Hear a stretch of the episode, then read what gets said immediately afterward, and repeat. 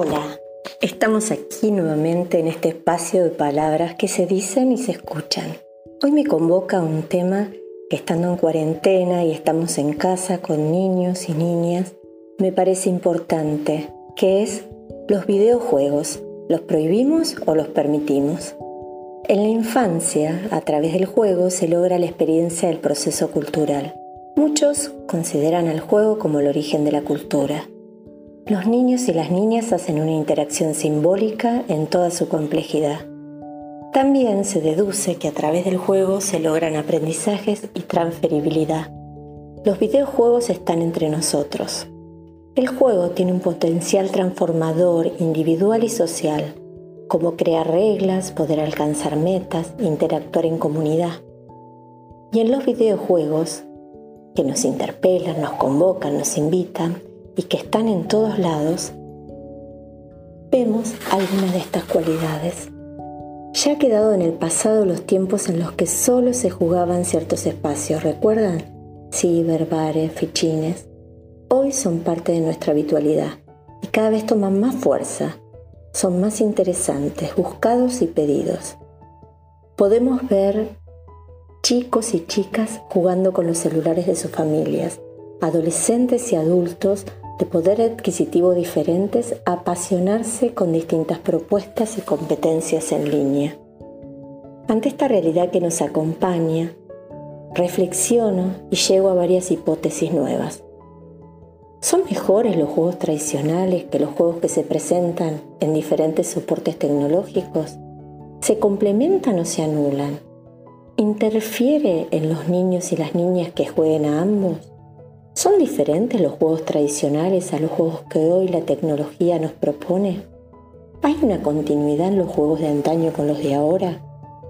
¿Qué relación tienen los juegos contemporáneos con los niños y las niñas que juegan con ellos? ¿Qué hacemos? ¿Prohibimos o permitimos? Se vincula los videojuegos con la violencia, con la soledad, con el aislamiento. ¿Es así? Llego a diferentes conclusiones que van contestando algunas de estas preguntas. Desde otras épocas y aún ahora, los adultos prohíben a los niños y a las niñas consumir determinados medios de comunicación, lecturas o nuevas tecnologías de la información. Sin embargo, estas prohibiciones en muchos casos son arbitrarias. Las familias dicen no por seguir pautas y convicciones de su grupo de pertenencia no hay indagación ni cuestionamientos, mostrando así una negación a los cambios. Es necesario y necesitan mantenerse dentro de una zona de confort. Esto les da seguridad, lo conocido, lo de siempre. No tener control absoluto asusta y paraliza. También hay otros y otras que consideran los videojuegos como una buena estrategia para mantener a los chicos y a las chicas tranquilos, para que no molesten. Muchas veces escuchamos, sabe más que nosotros, maneja el celular y la play como quiere. Son nativos digitales, ¿qué vamos a enseñarles si lo saben todo? Estas creencias son un obstáculo para construir conocimientos.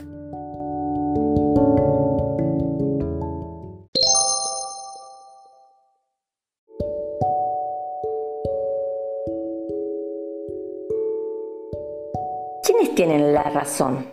¿Las familias que prohíben o las familias permisivas? Sería importante, como adultos responsables, saber cuáles son los procesos que se implican en el uso cotidiano de estos videojuegos. Hay una experimentación y una exploración del juego.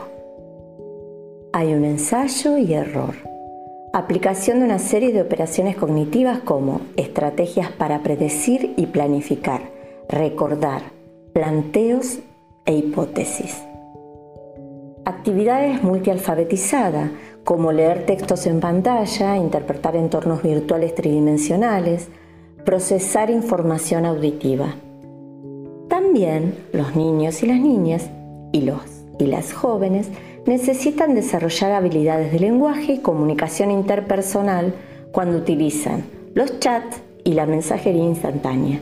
Interactúan y colaboran con otros participando de la comunidad de usuarios.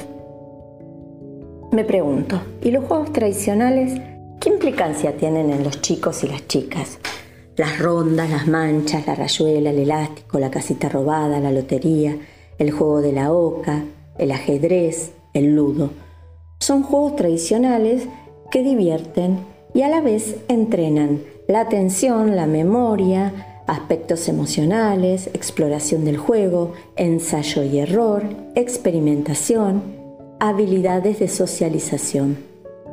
Entonces, puedo afirmar que los videojuegos, como los juegos de antaño, los niños y las niñas adquieren habilidades y conocimientos, pero como en todo juego, sería conveniente que puedan ser guiados por ustedes, por las familias, por los docentes. Se necesita de un otro con más recorrido para aprender las pautas, los peligros o ventajas de jugarlo. Los chicos y las chicas necesitan personas responsables que los cuiden y les permitan experimentar con libertad de acción, pero con la mirada amorosa de quien conoce los riesgos y las posibilidades del juego nuevo. Estoy convencida que es tan cuidadoso el adulto que sostiene la bicicleta la primera vez que un niño se sube para que no se caiga, como aquel que le enseña a no divulgar su información personal en las redes sociales o en los juegos en línea. Los videojuegos son medios que le permiten a los chicos y a las chicas intervenir autónomamente y esto es muy significativo. Ahí está en donde tenemos que prestar toda la atención, porque siempre debería haber un guía que pueda interpretar estas nuevas propuestas, que pueda acompañar desde un lugar respetuoso al niño o a la niña que está jugando, investigando, conociendo y disfrutando de esta acción.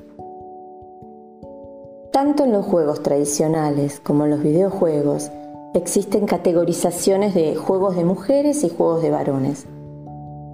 Aunque no existen juegos de un determinado sexo, sino construcciones sociales que así los califican.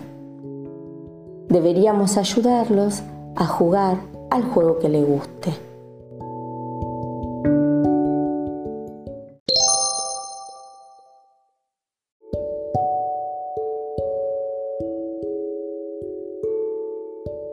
La escuela qué hace con esto? ¿Aceptan los videojuegos? Cada docente tiene una contestación propia. Hay algunos que cuando descubren que los chicos y chicas juegan con videojuegos, los juzgan negativamente. Son actividades de holgazanes, de violentos, y los prohíben. En cambio, hay quienes opinan que ser parte de un juego es participar en un conjunto de relaciones afectivas, cognitivas, motrices, sociales y culturales que es necesario identificar, conocer y practicar.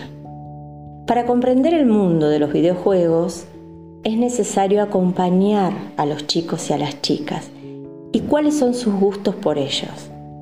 Estos docentes estimulan la autonomía crítica, invitan a investigar y promover momentos significativos, placenteros, relacionados con el aprendizaje y con la educación. Se forman constantemente para generar un acercamiento de generaciones y propuestas educativas, avanzar sumando nuevas alternativas, pero sin descartar lo que ya se ha construido en la educación, que es invalorable que es importante y que se sigue considerando. ¿Qué hacen las familias con todo esto? También, cada familia tiene su respuesta propia. Hay quienes ven a los videojuegos como un monstruo que ataca a la niñez. Los prohíben, señalan a los chicos y chicas que los usan y más a las familias que aceptan la interacción con las mismas. Hay familias que acompañan, que investigan esos juegos, que comparten con los hijos y las hijas esos momentos, que ordenan los tiempos para poder interactuar juntos con los videojuegos. Considero que nada es tan espectacular ni nada es tan detestable. Todo en su justa medida. Jugar en familia, ya sea juegos tradicionales o videojuegos, con la misma actitud una actitud de alegría, de disfrute y de aprendizaje mutuo. partiendo siempre de la posibilidad de acercarse a las nuevas generaciones, juntos y asimétricamente. El adulto, la adulta, como guía, como cuidadores de las infancias. No podemos prohibir lo que no conocemos. Y cuando los conocemos seguramente, nuestra prohibición va a tener un fundamento o vamos a jugar juntos. Permitir a los chicos y a las chicas jugar a los videojuegos es más que una decisión, requiere tiempo, compromiso y acompañamiento. Este es un momento muy especial de la Argentina y del mundo.